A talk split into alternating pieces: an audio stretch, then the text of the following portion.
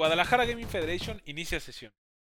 ¿Qué tal, colegas gamers? ¿Qué tal se encuentran en este 2020? Ah, qué caray, 2021. Pues no que todo iba a estar igual. Digo, mejor, todo está igual. Todo sigue igual de mal. Este Cyberpunk sigue sin funcionar todavía, ¿no? Y menos con la modalidad en tercera persona que acaban de meter. Sigue, todo sigue igual de mal en este 2021. Se supone que va a mejorar, pero pues bueno. Al menos nosotros estamos muy bien, estamos increíblemente bien porque ya estamos iniciando la sexta edición del podcast de Guadalajara Gaming Federation. Y como cada 15 días, quiero empezar saludando a mis queridos carnalitos videojugadores. Primeramente empiezo con Pandagons. ¿Qué tal te va, amigo? ¿Qué tal, Spartan Blazer? ¿Todo bien? Bendito sea Dios. Se vienen muchos, muchos cambios, muchos cambios en la vida personal, pero esperemos tener todo el tiempo del mundo para seguir aquí con ustedes en este bellísimo programa. Ay, la vida personal, qué complicado, mejor hay que jugar videojuegos. Sí, sí. Si pudiera, si, si fuera el streamer tan grande que quisiera ser, podría, podría dedicarme a eso, pero tristemente, pues no, no, no se me ha dado. ya pronto, querido amigo, ya pronto. Pronto. ¿Tú qué tal, Tony510? ¿Cómo te trata la vida? ¿Qué onda, Federación? ¿Cómo están? Aquí sobreviviendo a esta locura llamada inicios de 2021, que no va ni un mes y ya nos ha sorprendido con varios trancazos muy divertidos y chuscos. Pero muy bien, aquí con ustedes en una en un programa más de este su divertido podcast. Perfecto, amigo. Muchas gracias. Finalmente, ¿qué hizo el alias el Culeizo? No, soy Culeizo. pues bien, todo muy bien, amigo. Aquí viviendo día a día e intensamente y jugando lo más posible. Pero ya con las responsabilidades de la adultez, pues no es tan fácil. No es tan fácil. Pero ahí vamos. Ahí la llevamos, ahí la llevamos. Sobreviviendo este 43 de diciembre del 2020, claro que sí. Así es. La adultez es 43 de diciembre. Uno de mis propósitos es precisamente terminar más juegos. El año pasado creo que nada más acabé como tres. Espero este año sean por lo menos unos cinco. Mm, buena meta. Sí, sí, sí. No, y es que aparte, una de mis metas, fíjate, es terminar, o sea, empezar a sacar el backlog. Tengo muchísimos juegos que no he terminado también ahí, como tengo como unos 40, el otro estaba contando. Madre de Dios. Y, y sigo comprando juegos. Eso es lo más triste. Oye, me imagino a tus juegos ahí diciendo, mira, llegó otro juego que no va a terminar. ¡Juguetes nuevos! Bien lo dice Case. La adultez. Pero bueno, lo importante es que tenemos salud y tenemos chance de jugar ahí de vez en cuando y mantenernos al día. Con eso. Así es. amigos. Con pues eso es más que suficiente. Claro que sí. Además, hoy es un episodio muy especial, estamos, estamos muy emocionados, especialmente hoy. ¿Por qué? Porque el día de hoy les vamos a comentar, les vamos a anunciar acerca de nuestra primera dinámica, en donde los mejores fans de Guadalajara Gaming Federation podrán ganar ¿Qué les parecerían 500 pesotes? 500 pesotes. 500 pesotes, cuate. en la plataforma de su preferencia. ¿Qué, les, qué, tal les caería? Hay un jueguito de, de 20 dólares gratis, este, lo que ustedes quieran. El nuevo DLC de Monster Hunter. Lo que ustedes quieran, amigos. O lo pueden catafixiar por esta caja misteriosa. la caja, la caja. Pues miren, yo ya sembré, ya sembré eso. Si quieren saber más, quédense al final con nosotros, por favor. Podrán ganar con Guadalajara Gaming Federation por primera vez. Pero continuando, siguiendo con esto. En las temporadas navideñas que recién acaban de pasar, estuvimos dándole una repasada a todos nuestros juegos favoritos, a los que tenemos ahí desde que somos pequeños y a todas las franquicias que nos han, ah, que nos han marcado. Y caemos en cuenta que uno de los juegos que más ha unido jugadores eh, de todas las edades es el conocidísimo y clasiquísimo The Legend of Zelda.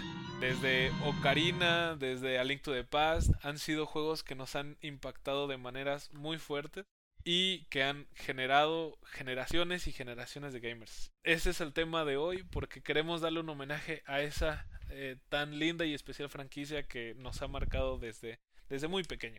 Sabemos que uno de nuestros miembros es extremadamente fan, así que queremos que empezar este grandioso tema con nuestro querido Tony 5DS.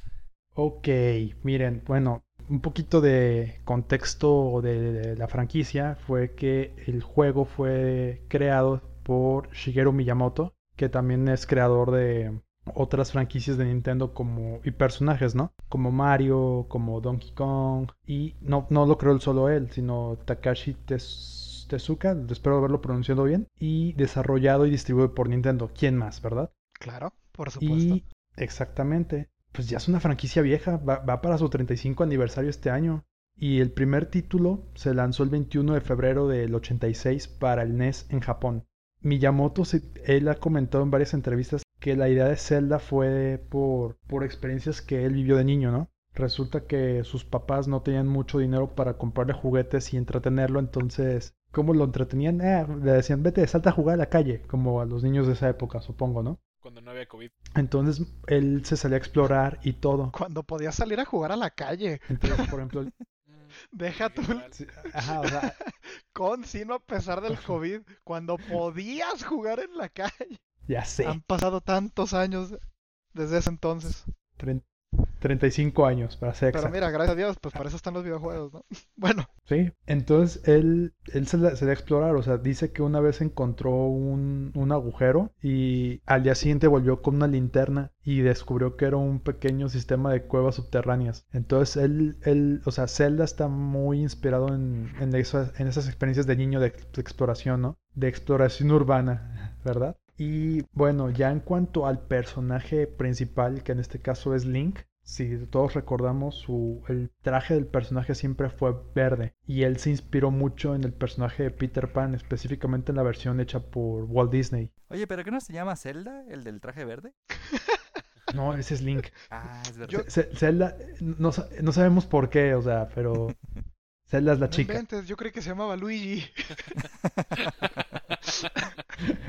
E, ese es el hermano de Mario. Ah, el Mario Verde. Que también siempre... se llama Luigi oh, Mario.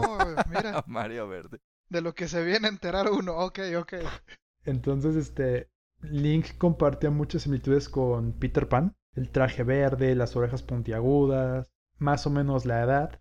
Aunque Link varía mucho su edad dependiendo del juego, ¿no? Porque en algunos juegos es un niño pequeño, en otros ya es un adolescente, un joven adulto, o sea, varía mucho, en ¿no? algunos juegos es todo a la vez. Ah, Exactamente. Y bueno, en cuanto al nombre de Zelda, el, bien, el nombre de Zelda viene de la esposa de Scott Fitzgerald, que bueno, el Miyamoto le gustaba mucho cómo sonaba el nombre, entonces esa fue también de las razones por las que eligió el nombre, ¿no? Y otro dato curioso, este Robbie Williams era muy fanático de los juegos y era muy fanático de, de The Legend of Zelda. Entonces su hija se llama Zelda en honor a la- al personaje del, del juego. Sí. De hecho, lo y también utilizaron la hija para... es súper fan de Zelda. Lo utilizaron para hacer publicidad. No me, no De me acuerdo de qué juego.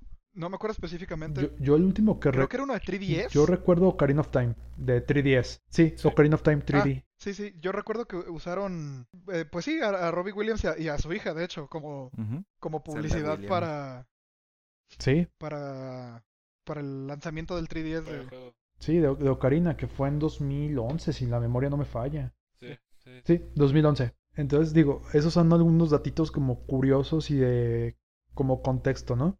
No sé si quieran comentar algo más, compañeros. Pues como bien comentabas, pues es una franquicia ahora sí que legendaria, ¿no? Yo creo que la mayoría de jugadores, este, pues hemos jugado por lo menos uno de los juegos, así como hemos jugado por lo menos un juego de Mario, seguramente la mayoría o si no es que todos hemos jugado un juego de Zelda.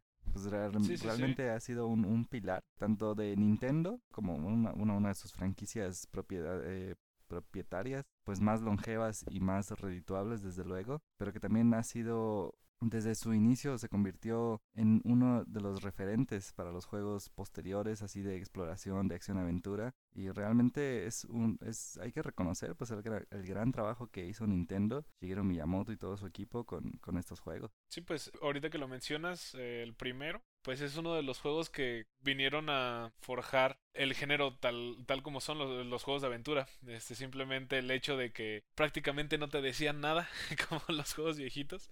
Simplemente te tiraban ahí al despoblado y pues date. Empieza, agarra la espadita y busca a ver a dónde, a dónde te lleva.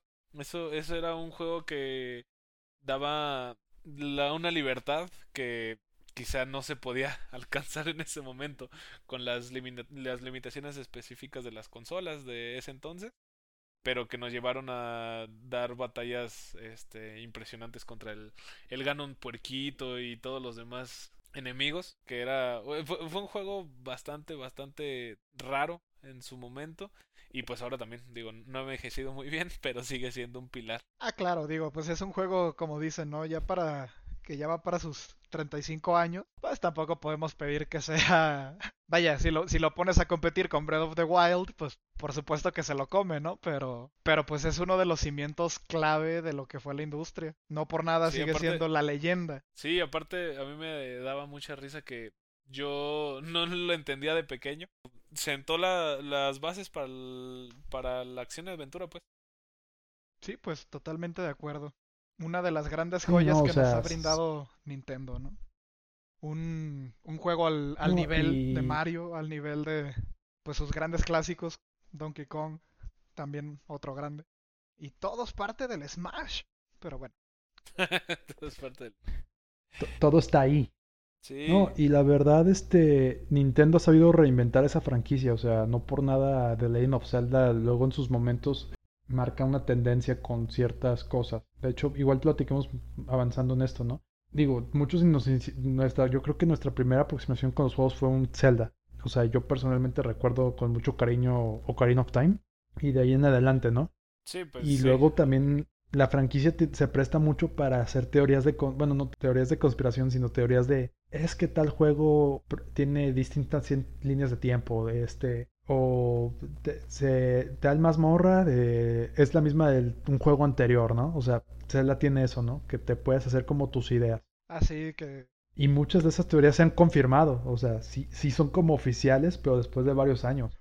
Que tú solito te puedes una de las Más populares era la, la, cronología. Tus creepypastas, ¿no? Ahí a lo largo del juego de... Eh, como tipo las teorías de Pixar, ¿no? Que te pones de... es que este, este mismo objeto sale en, en, este otro juego, entonces seguramente es una línea similar y, y ahí te vas haciendo tú tus propias ideas y te vas y te vas. Sí, eso es... Pues simplemente el, la clásica eh, suástica nazi que salía ahí en, en uno de los, de, los, cuartos. Ajá, eso estaba muy raro.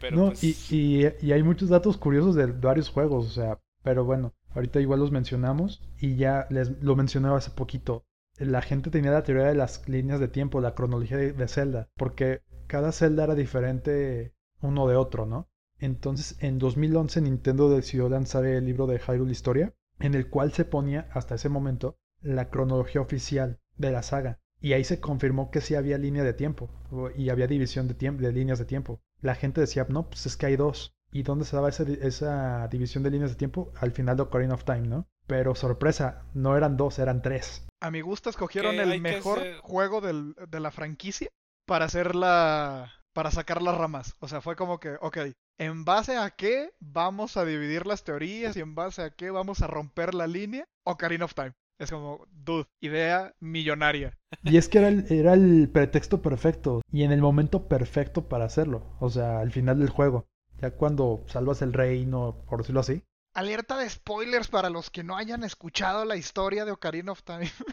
De un juego de hace 22 años. Bueno, Exactamente, sí, o sea. No, 20 qué? 20. Un poquito menos. Sí, unos 20 añitos. Sí, 20, 23. Al final del juego, Link, la princesa Zelda lo regresa a su época. Entonces ahí se hacen dos, dos bifurcaciones de tiempo, dos líneas, una de Link niño y una de Link adulto. Entonces en una se dan los hechos de Majora's Mask, que es el, con el mismo link del final de Ocarina of Time. Y en la línea del Link adulto se da la, la, parte de Wind Waker, la saga del gran, bueno, el gran mar, el, el diluvio, todo. O sea, entonces sí está muy, o sea, sí queda. Ah, sí, está súper bien manejado. Súper, súper bien manejado. Sí, sí, o sea, yo, yo recuerdo que cuando jugué Wind Waker yo decía, mm, ok, esto me brinca como que es el link de, de Ocarina of Time. Los hechos, o sea, los hechos narrados en el prólogo es. De hecho, ese prólogo es hermoso. Sí. De hecho, me acuerdo que en, un, en una clase de la universidad nos pidieron hacer un texto, eh, traer un texto en inglés. Y yo llevé ese y narrarlo. Entonces la gente se quedó así de, no manches, ¿dónde sacaste eso yo? Es de Legend of Zelda. Entonces, sí estaba muy bien manejado porque si te quedas con, ok, ¿en qué momento? Pero ya cuando te dicen, es que hay una tercera línea de tiempo, te quedas así de, un momento, ¿cuándo pasa esto? ¿En qué momento fracasa el héroe? O sea, no, no, no, nunca, como nunca te dieron esa, esa, esa posibilidad en, en, su momento, brincaba, te brincaba eso. Sí, claro, ni, ni por así por ningún lado te pasaba que el héroe podía perder. Claro. No. Sí, fue una gran sorpresa para todos. Sí, Además ahí, Y- digo, los juegos que eran prácticamente, bueno, eran juegos muy cercanos entre sí, el Ocarina of Time y el Majora's Mask, que pues es sabido que el Ocarina of Time quizás es uno de los primeros juegos, eh, entre comillas, complejos que terminamos muchos de los que estamos en las actuales, eh, en, el actual mundo de los botonazos. Creo que es uno de los juegos que nos marcaron para poder seguir siendo gamers, pues, porque no cualquier mocosillo te sabía, no, no cualquier mocosillo sabía hacia dónde sacar el juego, porque sí, sí era un grado de complejidad, pues, que no se había visto en un, al menos en una consola de Nintendo, no se había, no se había explorado tan allá. Que gracias a ello, pues ahora estamos aquí nosotros. bueno, al menos yo, sí fue un, un, un gran, un gran parteaguas en mi mundo gamer el haber terminado el Ocarina of Time. y también fue el primer juego, Ocarina, o sea, ya entrando en juegos así, Ocarina fue de los primeros juegos que dio el brinco al 3D, Ujú. también. O sea, también fueron los que implementaron como ese, el, ¿cómo le llaman? El, que usaban un botón extra para hacer como marcación del enemigo, Ah, El el, Z-Targeting. ajá, para que te enfocaras ahí. El lock-on, exacto, perdón, ahí gracias por completar eso. O sea, fue pionero. Y luego hubo muchos, muchas ideas que en su momento quisieron implementar en Ocarina y por limitaciones técnicas no, no se podía. Por ejemplo, el combate a caballo lo querían usar desde ahí, que el Link blandiera su espada. No se pudo por limitaciones técnicas y eso se implementó hasta Twilight Princess. Sí, pues es que también no, no le podemos pedir tanto, ¿no? Pues Sí, exacto. O sea, entonces sí, sí ha sido una, ha sido una saga que ha ido evolucionando y que la industria evoluciona con, gracias a esos avances. Y también digo, también eh, Nintendo ha dicho que ellos han tomado conceptos de y ideas de otras franquicias para, para sus juegos. El caso más reciente fue Breath of the Wild, ¿no? Sí, bueno, eh, la, la franquicia se enriquece entre sí. Tanto Sony toma ideas de Nintendo como Nintendo de Xbox y es, es un cuento de nunca acabar que realmente termina beneficiando a todos los a todos nosotros, la verdad, porque la evolución tiene que ser conjunta, no nada más puede ir evolucionando una parte, que salimos recompensados nosotros, nos acaban dando juegos pues del calibre de Ocarina of Time que ha sido este lanzado y relanzado y relanzado por los siglos de los siglos y seguirá haciéndolo Ah, claro. y la gente lo va a seguir comprando. No, y es que Sí, o además sea, si te sí. prometen que cada vez que salga le van a ir añadiendo alguna mejora gráfica, alguna mejora en el, en los controles. Dices, no manches, o sea, es como revivir aquel juego en aquellos momentos, pero pues con todas las ventajas que te brinda el hoy en día, ¿no? No, y, y si le han hecho mejoras, o sea, si alguien juega la versión clásica, tiene detallitos que luego en versiones de Nintendo 64 cambiaron. O sea, por ejemplo, el escudo espejo de Link en las versiones originales lo tuvieron que sustituir por unos símbolos que tenía que eran muy referentes a, Al Islam o a- algo parecido, ¿no? al Islam, ajá. Luego la, la música del Templo del Fuego también la tuvieron que cambiar por lo mismo. Eh, la sangre de Ganondorf en el enfrentamiento final también la cambiaron. Este, y luego también, por ejemplo, cuando iba a salir eh, Majora's Mask, el- tenían la idea de hacer un expansion, expansion pack que mejorara las capacidades y agregar otros dificultades y templos y todo. No lo implementaron ahí. De hecho, se ya- me hicieron otra cosa que alternar, eh, que al ingresar a los templos había eh, era lo mismo el desenlace y todo, pero cambiaba como el camino, ¿no? Simón, el Master Quest. Ajá, que luego lo lanzaron para el GameCube, o sea, era el mismo juego, pero más difícil, ¿no? Y luego lanzaron en 2011 la, el remake, bueno, sí era un remake básicamente porque se hizo todo de cero, de Ocarina para el 3DS donde metieron el Hero Mode, que lo hacía más difícil, o sea, y ya pusieron pequeños easter eggs para Skyward Sword. O sea, siempre han buscado que tenga sus ventajas, sus diferencias, ¿no? Es que ellos saben Ya- que ahora sí que la leyenda más grande de Legend of Zelda es Ocarina of Time. O sea, no hay manera, o sea, la franquicia no seguiría existiendo si no hubiera existido Ocarina of Time. Ocarina. Quizás ni siquiera Nintendo seguiría existiendo. Es probable, es, una declaración polémica, ¿eh? Pero ya después de Ocarina, pues en el 99 salió, bueno, no, en el 2000 salió el Majora's Mask, que fue el juego que más rápido han desarrollado de la franquicia. Ya con el engine creado. Sí, con todo, o sea, prácticamente es muy similar. Lo, lo modifica, o sea, que hicieron sus cambios. La historia es de las más extrañas de un Zelda, la verdad. Que también hay muchas teorías de eso. De que Link, si Link murió al fin, al principio del juego, o sea, todo.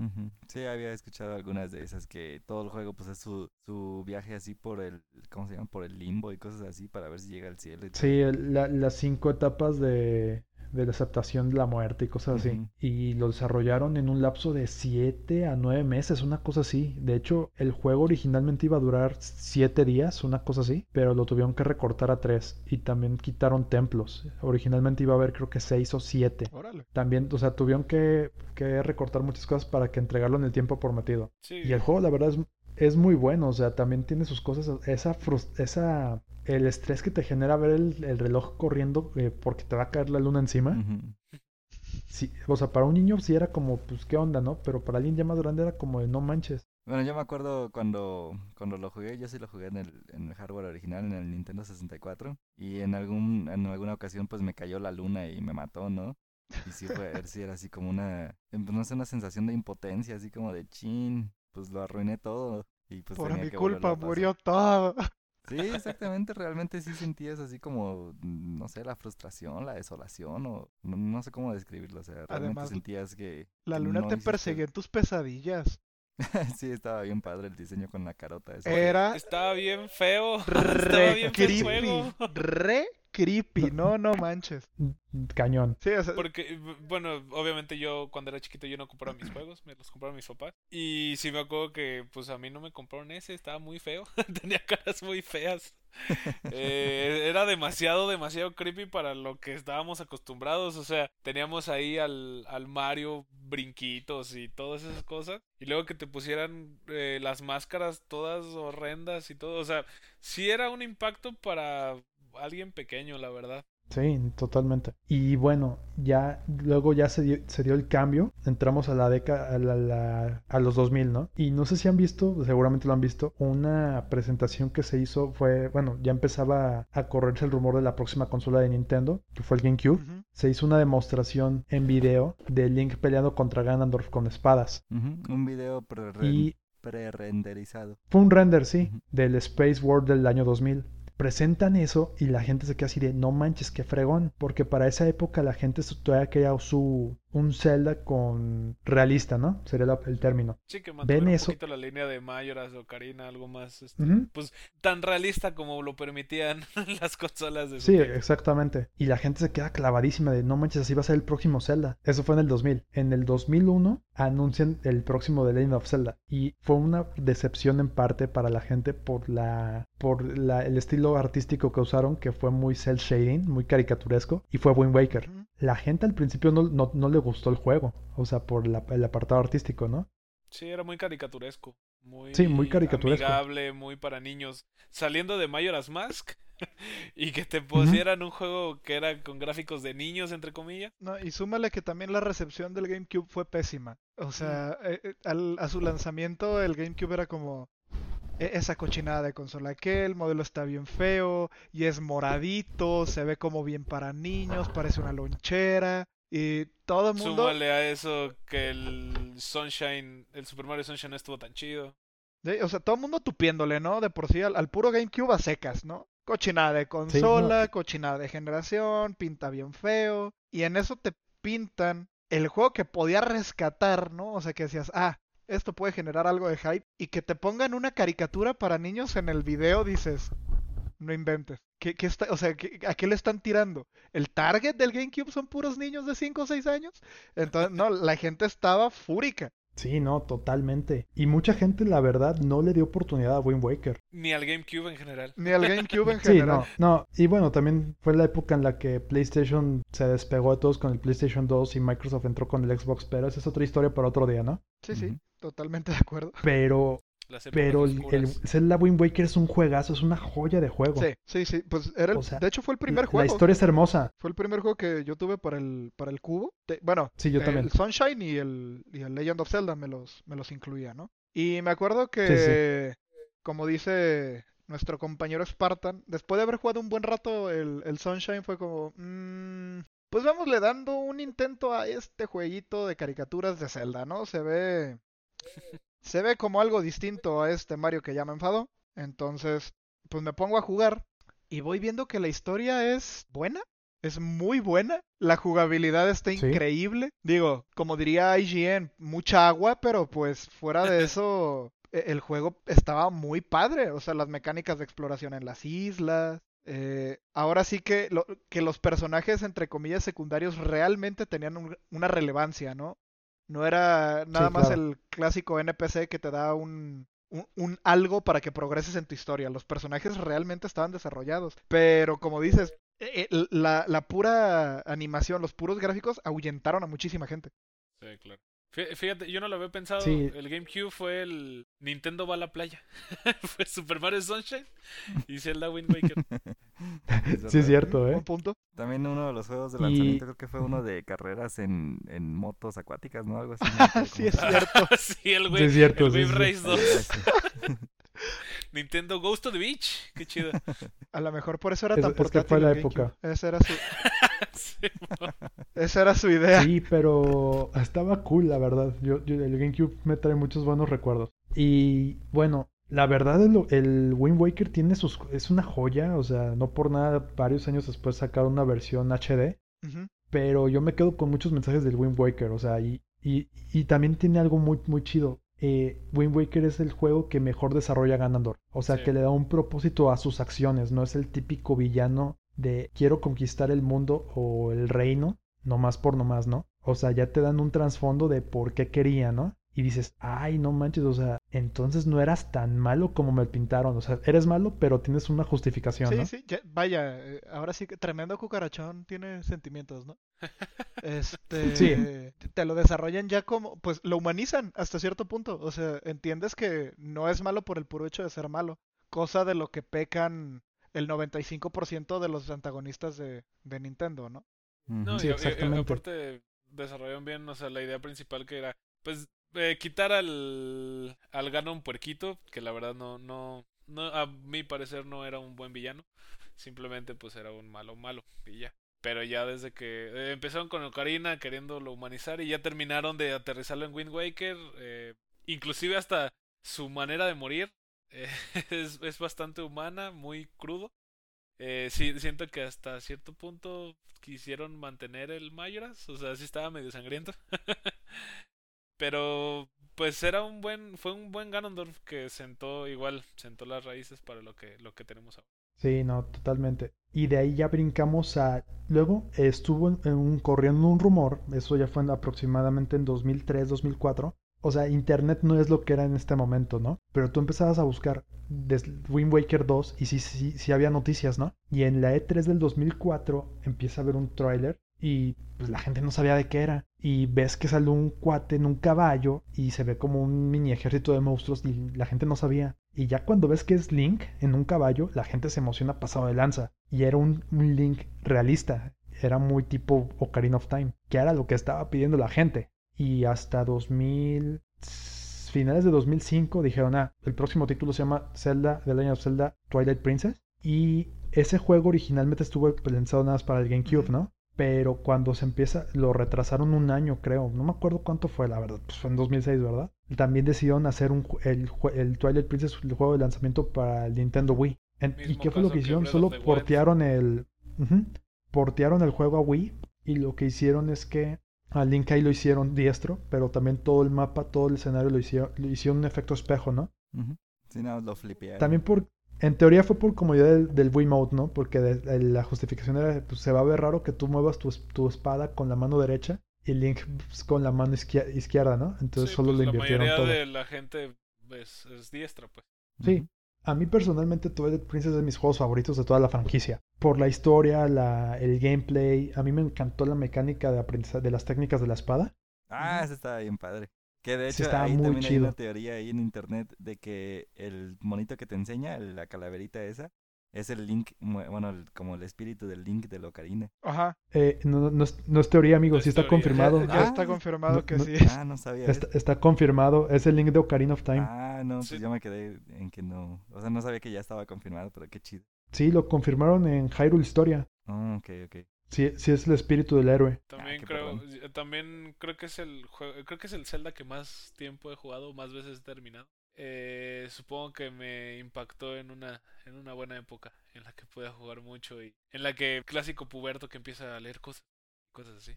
Entonces a mí me gustaba mucho, me gustaba mucho la parte del mundo, mundo del Twilight, pues, en el que se absorbe toda la felicidad y pegó en buen momento, pegó un buen momento. Y creo que es una de las historias más, este, pues, no, no adultas, pero pues sí estaba bastante eh, emo. Todo, Ajá, eso te iba a decir, es que es como el primo edgy, ¿no? De- Ándale.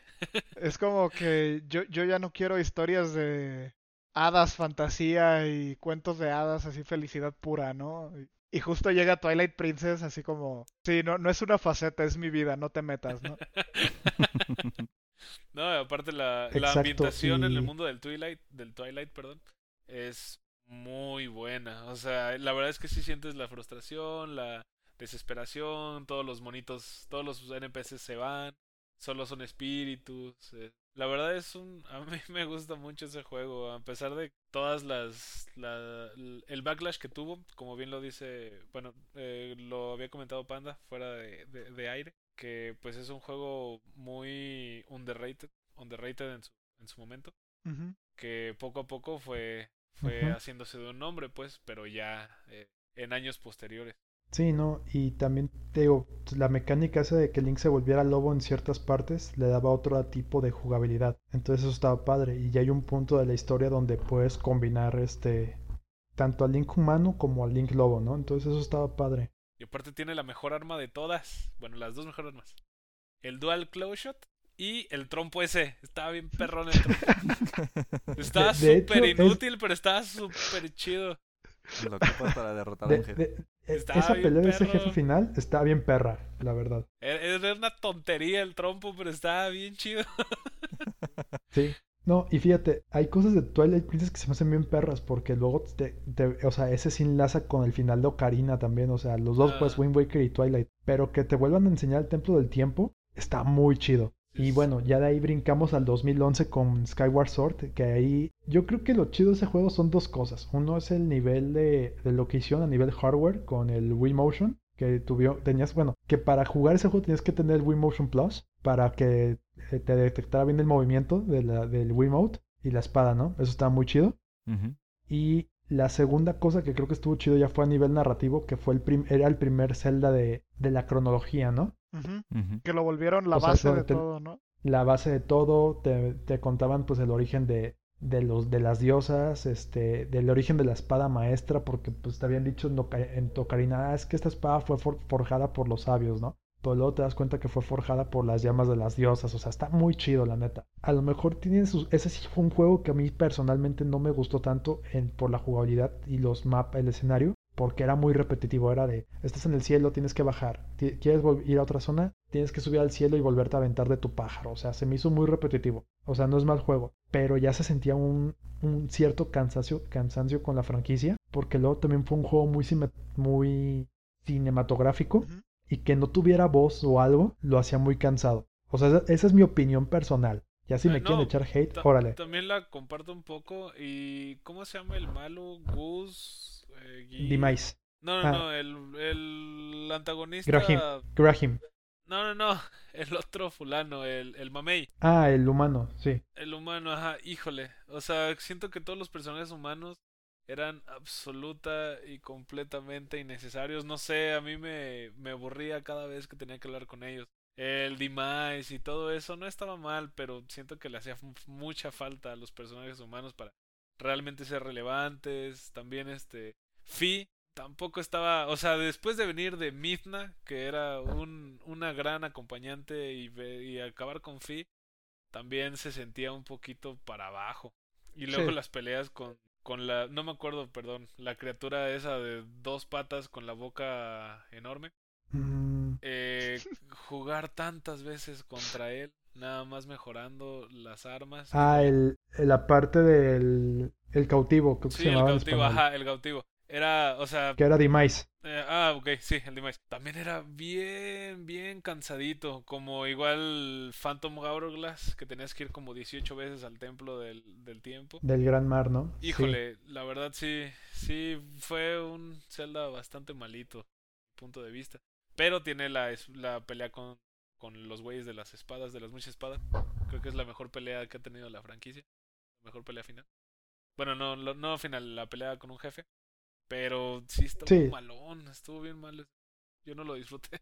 No, yo, yo después de que lo terminé, creo que ya nunca lo volví a jugar. O sea, lo tengo porque pues, es parte de la colección. Pero así que digas que es mi favorito o, cerca, o en mi top 5, la verdad no. Sí, estaba. O sea, todavía mucho. Twilight Princess se me hace mucho mejor en muchas cosas y también incluyó a la batalla final. Y bueno, ya para terminar con la, las principales, ¿no? Digo, es que para terminar, pues el último juego que han lanzado, bueno, penúltimo juego que lanzaron importante y yo creo que es el que volvió a poner a Zelda en un, un nivel muy alto fue Breath, Breath of the Wild, Ah, claro. que es una joya. Sí, sí. e- e- Era, la- era el juego que se esperaba que le diera algo de aire a la Wii U. Y, y- y- y al final también, y se volvió a repetir el caso de Twilight Princess, salió en dos consolas. En lugar de darle aire al Wii U, simplemente pues hypeó todavía más el Switch, ¿no? Ajá. Sí, No, pero sí es un juego Realmente- realmente increíble en todos los aspectos. En la historia, totalmente. eh, bueno, técnicamente toda la programación. Bueno, he visto algunos videos que explican las técnicas que utilizaron así para formar la perspectiva del mapa, todo para que se cargara sin que se tuviera que eh, poner una pantalla de carga y así, digo, fuera de las veces que te teletransportas. Este, Pero realmente es un juego increíble en todos los aspectos. A mí lo De que hecho, me el impresionaba mapa- mucho la, la proeza técnica era, o sea, wow, cualquier cosa que tú veías podías ir. Eso se me hacía algo que me volaba la cabeza. O sea, veías una montaña al fondo del mapa que al principio sinceramente yo pensé que era fondo. Y madre, o sea, podías ir, podías ir. Sí. Eso se me hacía algo, es una locura. Que to- todavía cuando he jugado, eh, eh, cuando es, jugado eh, mundo abierto después de haber jugado Breath of the Wild, sí siento la diferencia. Digo, chin, no puedo escalar ahí, no puedo ir ahí. Aquí se nota que es el fin del mapa. En Zelda, en Breath of the Wild no pasaba eso. Y creo que sí ha- ayudó a ser un revulsivo para los juegos de mundo abierto que estaban pululando en ese momento. Sí. Y sabes también que, o sea, Nintendo se Nintendo decidió romper, bueno, o el Zelda Team decidió romper muchas de las reglas que tenían con Zelda, ¿sabes? Porque esta plática la he tenido con algunos amigos y creo que también con ustedes fuera de, de micrófono. Era la, la dinámica de Zelda era eh, tutorial de 2-3 horas, pero era un tutorial aburrido y ya te aventaban al primer templo, ¿no? Eh, conseguías la herramienta que ocupabas para el templo, pasabas el templo y ya no ocupabas otra vez esa herramienta. Mm. Y así vas, tenías que avanzar, Justo ¿no? lo que decíamos del trompo, con- ¿no? Ajá, Yo quería usar más el trompo. Y en cambio con Breath of the Wild, o sea, tu tutorial dura a lo mejor dos horas, pero es un tutorial donde te enseñan tu herramienta principal, Pues que es la Sheikah Slate. Te dicen, ok, esta es tu herramienta principal hasta ahorita, la vas a usar todo el juego, ok. Y te avientan. Es, ah, tu misión principal, derrota a Ganon. ¿Cómo lo vas a hacer? No sabemos, pero es tu misión principal. Y No ocupas este, tener todas las herramientas, o sea, tú, tú, tú puedes concentrarte en las herramientas que tú digas que vas a necesitar y solo con esas puedes aventarte el juego. Ese sí El mapa, bien pues, ya lo que dijimos. Puedes, que, que puedes derrotar a Ganon en calzones. Eso está chido. Y con un palo de madera. Simón. Ah, claro, o sea, si te lo avientas eh, de que speedroneado, te lo terminas en 26 minutos y lo matas a pedradas si tú quieres, ¿no? O sea, A puro bombazo. Sí, Sí, pues, sí. y curiosamente, o sea, es un revulsivo y a la vez no, porque es el juego más parecido al Zelda 1. Es Sí, el- de hecho ellos han dicho que es un homenaje al, al primer Zelda. En lo que la libertad era absoluta, total y completa. Sí. Y luego también otra cosa que ellos rompieron fue la cuestión de las voces. Es el primer Zelda que tiene actuación de voz. Pues quedó excelente. Yo diría O sea, que la- deberían de tener todas voces, todas las voces actuadas, pero está chido que ya empezaron. ¿Cómo? eh, es que también era un trope el como que muy abusado. que los eh, los personajes principales de RPGs o de juegos acción-aventura sean eh, totalmente como que en blanco para que tú te puedas proyectar ahí. Sí, o sea- pues, yo no le veo mucho la necesidad eh, hasta cierto punto, Ah, pero no. entiendo por qué. Ya hoy en día, ¿estás de acuerdo que somos una generación que lo que menos quiere es que te recuerden a ti mismo? Entonces, Sí, sí. pues ya no va. Sí, O sea, ya ahorita prefieres también proyectarte en un héroe que ya la está armando chido, ¿no? O sea, O sea, es un pretexto, a mi punto de vista. Ah, te- tengo que hacerlo. Es como, voy a mencionar Pokémon. Es una estupidez que no tengan voces. O sea, y tal como es una estupidez que no tengan voces todos los personajes, a mi punto de vista de Zelda, ya estamos en un punto en el que ya estamos en 2021. Ya todo debería tener voces. Si, si pudimos tener las interpretaci- interpretaciones que tuvimos con Zelda, con el, el rey de Hyrule, con los campeones. No, no tiene por qué no haber voces, aunque sea actuaciones menores como Final Fantasy, el remake, pues, y todo eso, podemos ponerle voces eh, secundarias, pero es un trabajo muy bueno, por eso tenemos la- los antecedentes históricos de los recuerdos de Zelda, eh, son, son pequeños cinemáticas que te brindan mucho el juego y que nunca conecta, bueno, al menos yo nunca conecté con Zelda y con el mundo de- en general como con este juego, o sea, deberían de hacerlo. Creo que es momento de hacerlo. Sí, yo creo que ya lo, ya, vieron que la recepción fue buena y ya lo van a empezar a hacer. O sea, el hecho de que hayan mantenido el elenco de voces para la era del cataclismo te- es buena señal. Solo hubo un, de- un detallito que a mí no me gustó. Y, y perdonen que me gane el fanboyismo, pero Irule, ¿qué fue eso? Lo O sea- españolizaron mucho. Sí, pero creo, no, pero creo que en la adaptación española no dicen Irule, dicen Hyrule, o sea, sí dicen Hyrule o una cosa así. O sea, entonces fue, eh, fue el único detallito, o sea, que a mí no me gustó de la adaptación acá a Latinoamérica. Pero fuera de eso, o sea, el juego está hermoso, va a envejecer muy bien por el estilo artístico que, que deci- decidieron utilizar. Y la verdad, bueno, de menos yo en videos de YouTube y noticias muchas veces es, cuándo habrá una noticia de la secuela de Breath of the Wild. Porque a la fecha no, eh, el anuncio lo hicieron en la E3 del 2019, si me- no me equivoco, ¿verdad? Pues Que es se acabó en ese pequeño sí. teaser de 30 segundos, un minuto, y la gente se hypeó cañón. Es que sí se ve bien padre. El Ganon Sí, ese muerto Y- que de repente revive. Y dices, ay, güey. Sí, y porque luego eh, Breath of the Wild tiene una cantidad enorme de fanservice a toda la franquicia, que luego vuelvo a lo mismo, lo de la cronología. ¿En qué punto está? O sea, lo único que se sabe hasta ahorita, por lo que dijo el productor ahorita, Eiji Aonuma, fue, el juego está al final de la cronología, pero en qué punto nadie sabe. Está la teoría de que Breath of the Wild está al final, pero es la unificación de todas las, las líneas de tiempo, ¿no? Es una línea unificada, porque tiene elementos de Wind Waker, de Twilight, o sea, de, de- de los juegos clásicos, o sea, tiene de todo. Entonces está esa teoría, ¿no? Sí, pues Entonces- fue, un, fue un revulsivo completo Sí, para entonces los, te digo, o sea, no se sabe qué fan vayan a hacer y de mundo abierto. sí, y pues también es el primer juego de Zelda o la primer, bueno, que tiene una secuela así que está confirmadísimo directamente y una precuela que como es Age of, of Calamity. Entonces vienen cosas muy chidas con esta franquicia, ¿eh? Y más porque, como ya lo mencioné al principio, va- ya viene su aniversario. Sí, ya no tarda. Ya es el mes que viene, entonces a ver qué quieren hacer con esto, si, pues, si sacan un anuncio de la secuela o yo lo que esperaría que hicieran es una como colección de como lo que hicieron con Mario Mm, El 3D de tres juegos. Yo digo que mejor hagan 3D. algo nuevo. Estaría más chido, estaría más cool. O, o si van a hacer una colección que sea algo padre como lo que fue la de Kirby o algo, porque la de Mario no, no me dejó con buen sabor de boca. No, para nada. A, a nadie, a nadie dejó bien con Mejor, mejor que saquen el, el Breath of the Waifus 2 y ya. Ge- Genshin Impact. digo, sí, perdón, Genshin Impact.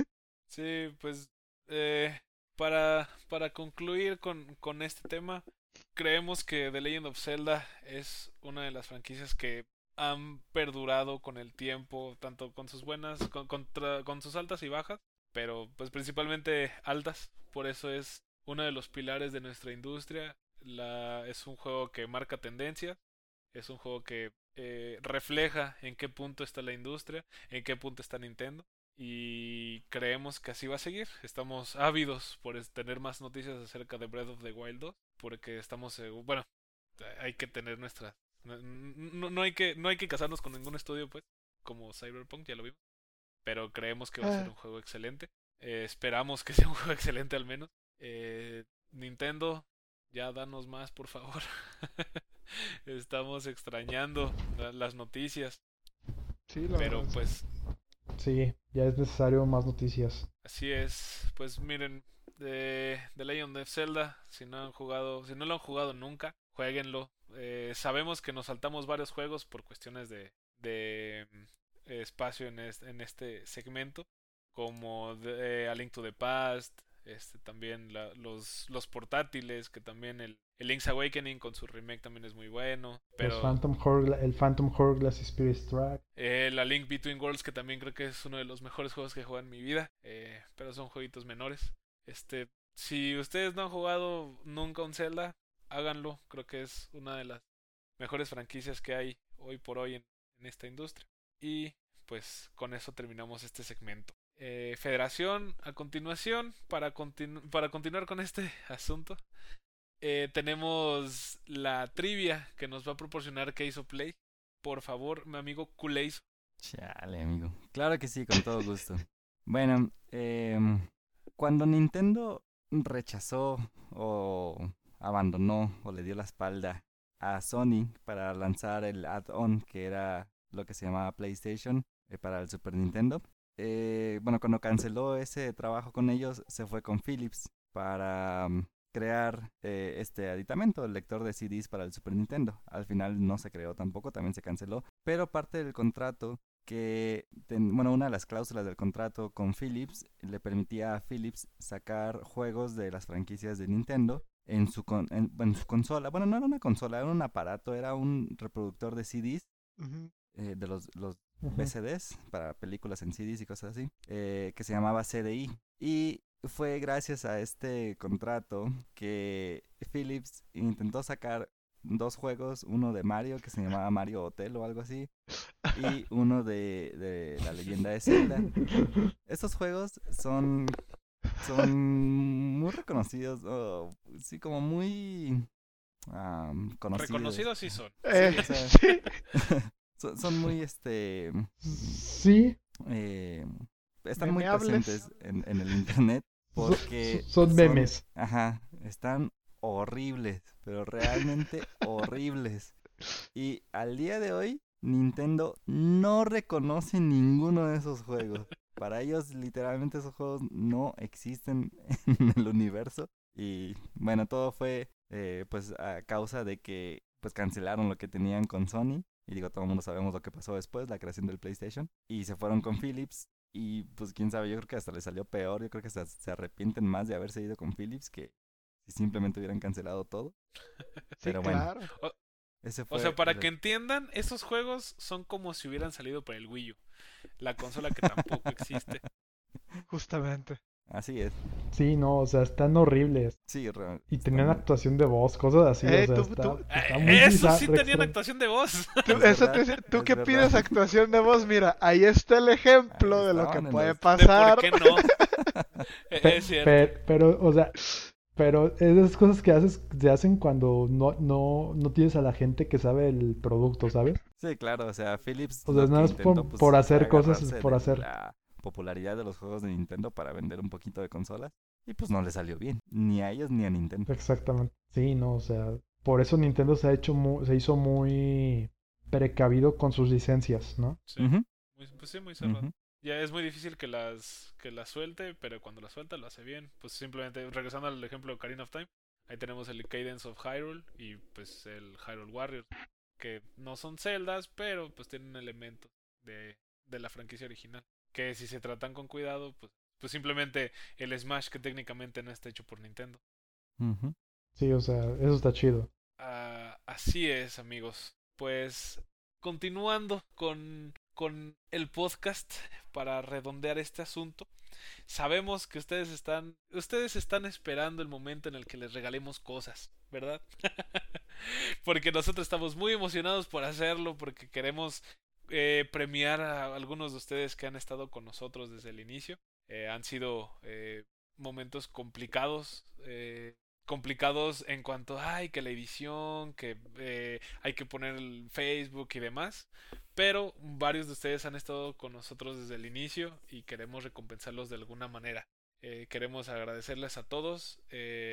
y para, para continuar con esto, quiero que por favor, Pandagons, eh, prosigas con los detalles y pormenores de, de lo que estamos planeando hacer con ustedes. Ah, claro que sí. Eh, pues una explicación así un poquito rápida de, de la mecánica que estamos, eh, que tenemos pensada para ustedes. Como ya comentó mi compañero Spartan, pues va a ser una, una gift card de, pues ahora sí, su preferencia. Nosotros pues no tenemos afiliación con ningún tipo de servicio, así que lo que ustedes piden, proveeremos. Y la manera en la que ustedes se van a poder llevar esta gift card va a ser a través de una trivia.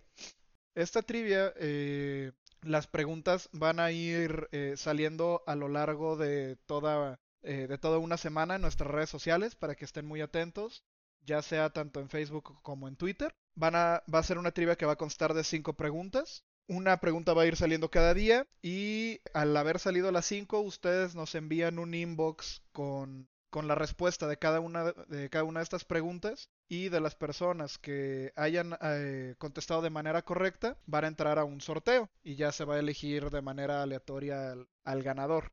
Y ustedes dirán, bueno, ¿y de qué nos vas a preguntar? O o tenemos que ser igual de eh, cultos y leídos como ustedes en esto de los videojuegos. Eh, no, pues basta con que escuchen el programa de estos sus cuatro payasos favoritos. Eh, en cada una de las preguntas vamos a hacer mención de alguno de los primeros capítulos, de los primeros cuatro capítulos. Y pues en base a, a estos episodios ustedes van a poder contestar las, las preguntas que nosotros les hagamos. Entonces, si han sido seguidores de, de este, su de este su programa, nuestro programa, pues van a tener la información a la mano o mínimo van a tener un recuerdo de por dónde buscar. Entonces, pues para todos aquellos que nos han estado siguiendo, muchísimas gracias. Para la gente que planea entrar al concurso, gracias a este episodio y a este anuncio, pues les vamos a dejar de tarea que escuchen los primeros cuatro episodios. Y pues vamos, se pueden llevar 500 pesos en la gift card que ustedes quieran por escucharnos. Creo yo que es un, un muy buen premio a la comunidad. Estoy de acuerdo. Sí, es una recompensa Yo también estoy totalmente para, de acuerdo. Para todos los que han estado ahí con nosotros, nuestros fieles escuchas, que ya hemos hablado varias veces de esto, pero no saben lo agradecidos que estamos.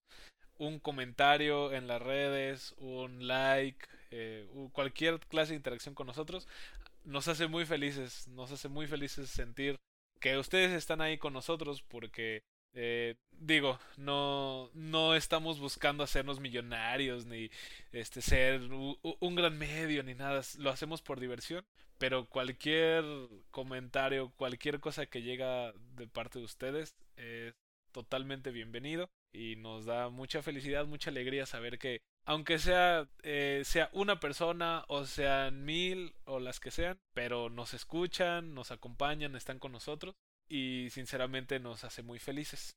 También agradecer a las personas, bueno, ya lo dijo Miguel y Carlos, toda esa interacción, también esa retroalimentación que nos han dado, ya sea en privado, más que nada, nos ayuda mucho a mejorar, a, a ir haciendo un mejor producto para ustedes, porque es para entretenernos, ¿no?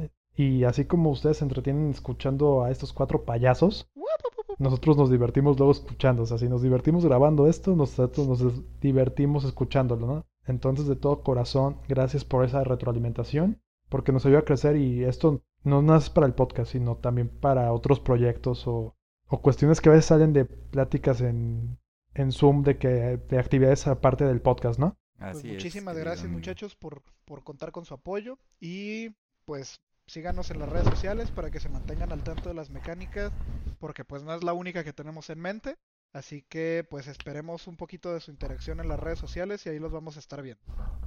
Sí, de hecho tenemos planeadas eh, otra, dinámica más ambiciosa, pero estamos esperando a ver qué, qué, tal nos va con esta. Esperamos contar con todo su apoyo para, para poder seguir avanzando con, con dinámicas, seguir eh, aprendiendo eh, a esto de los podcasts, que no somos expertos en ningún sentido, pero pues ahí, ahí estamos intentando hacer lo posible por, estar en sus oídos, en sus celulares, en, en, todas, las, en todas las plataformas que tenemos. ¿Qué, ¿Qué te parece, Toño, si nos hablas de en cuáles plataformas estamos, por favor? Pues bueno, ya lo he mencionado muchas veces, pero vamos a les voy a hartar con esto. Y nos pueden encontrar en las siguientes plataformas de streaming de audio, principalmente Apple Podcasts, Google Podcasts, Spotify, Breaker, Pocket Cast, Radio Public y Anchor, si así lo desean. En cualquiera de estas los vamos a, deleitar con nuestras melodiosas voces. Así es, amigo. Así es. Pues avanzando con este, con este tema, eh, últimamente no han habido muchas noticias muy importantes. Eh, la que se dio en los, en, las recientes, en los recientes días fue el lanzamiento de un nuevo color de consola eh, del Switch. Es, una, es un Switch azul con rojito para conmemorar el lanzamiento de eh, el nuevo Bowser's Fury, el, el port que está disponible para el Wii U de Super Mario Land, Super Mario 3D Land, perdón, 3D World. Ese. Eh, ese, ese, Mario. Super Mario 3D World. Va a ser lanzado junto con va a ser lanzado junto con el juego. Está bonito. De hecho, el juego, el tráiler se ve muy intenso. Está ahí un, un Bowser gigante, bastante creepy, junto con un Mario que un Mario gatito, Super Saiyajin. es algo nada nintendero, pero está muy chido. La verdad el juego se ve muy bien. El DLC que le van a meter al, al juego base se ve interesante. Es será lanzado el 12 de febrero del 2021, pero se ve, se ve bastante interesante. ¿Alguna otra noticia, compañeros? Para los seguidores de los Fighters, aquí como su servidor, ya salió el, el primer teaser trailer de King of Fighters 15 por parte de SNK y el DLC, el, DLC pack de, de Samurai Showdown. Digo, para los pocos seguidores que seguimos existiendo de SNK, pues son noticias de probable aire, aire a la franquicia, ¿no? Entonces, eh, también si, si no lo han visto, véanlo. Eh, se ve prometedor, muy buenos gráficos, muy buenos tracks de audio, pinta bastante bien. También se filtró una posible fecha de lanzamiento para una edición de, dicen la edición legendaria de Mass Effect con la trilogía original para el 12 de marzo de este año. Entonces, eso se filtró en una página coreana, entonces sería cuestión de de checar bien o que confirme la, la, la, eh, publisher que es BioWare. Si siguen confiando en BioWare después de Andrómeda. No. pues van a sacar eh, una compilación. Estoy, están esperando jalar a los que se fueron, supongo. Sí, están tratando de hacer como, como con el Wii U, ¿no? Eso no pasó. sí, y también la mayor cantidad de gente posible para el próximo Mass Effect que ya está en desarrollo. Ay, esperemos que, que sería reviva esa franquicia. Pues mira, con EA al frente de ese estudio, hasta que no salga no podemos saber si sí, porque sí, pues. Eh, capaz eh, cierran el estudio, capaz lo deshacen y los mandan a otros estudios más pequeños. Es una bronca con EA. Pues recuerda lo que le hicieron a Visceral Games después de Dead Space. No, mentira. Fue, sí fue a Visceral Games. Hubo un, una reestructuración bien fuerte y cancelaron todos los proyectos que tenía Visceral y creo que uno de ellos era un juego de Star Wars. Sí. Que ya estaba muy avanzado. 1333, ¿no? Ajá. Eran dos, ese y otro, que de hecho se filtró un, un fragmentito como de 10 segundos y sea muy chido. Pues sí, habrá que esperar. Con, con EA y al frente no podemos asegurar ni siquiera que va a salir un juego. Así es, amigos. Pues para, para terminar con este asunto, me gustaría que mis compañeros eh, compartieran un poquito de sus redes para saber en dónde podemos escucharlos, dónde podemos seguirlos, aparte en el podcast. ¿Qué te parece si empezamos contigo, ¿Qué hizo Play? Con todo gusto. Pues en todas mis redes, Facebook, Twitter, Instagram, eh, Twitch, me encuentran así, como aquí, ¿Qué hizo Play? Es bastante sencillo, lo tengo igual para todos, incluso el correo electrónico, digo, por si me quieren mandar un mensajito ahí de amor, una carta de amor anónima o algo así, pues es que hizo Play también.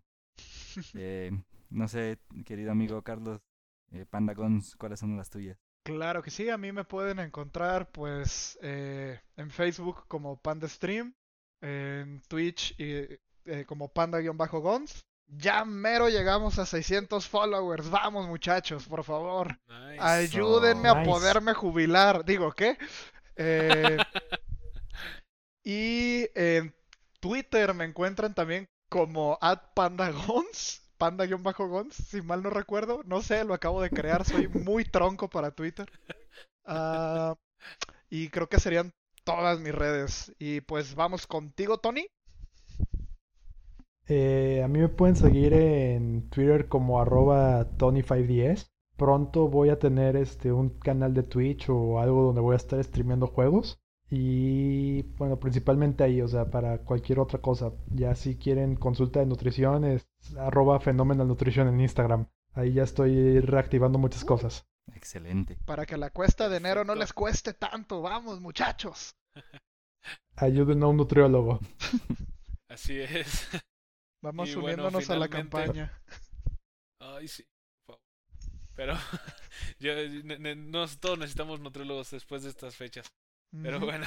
Eh, y finalmente, pues a mí me pueden. Yo estoy en Spartan Blazer en todos lados. En PSNID, el, el gamer tag del Xbox. En todos lados están. eh, eh, estoy como Spartan Blazer 94, incluyendo Instagram. También tengo, tengo mi canal de Twitch. Y acabo de empezar una colaboración que me invitó a participar la, la- el staff de Terciopelo Negro, un blog eh, libre este mexicano, que acabo de lanzar un artículo acerca del arte este, en los videojuegos. Eh, es el primero apenitas, el primer escrito que hago en toda mi vida. Entonces, eh, si les interesa, pues ahí, ahí está el link en, las redes sociales.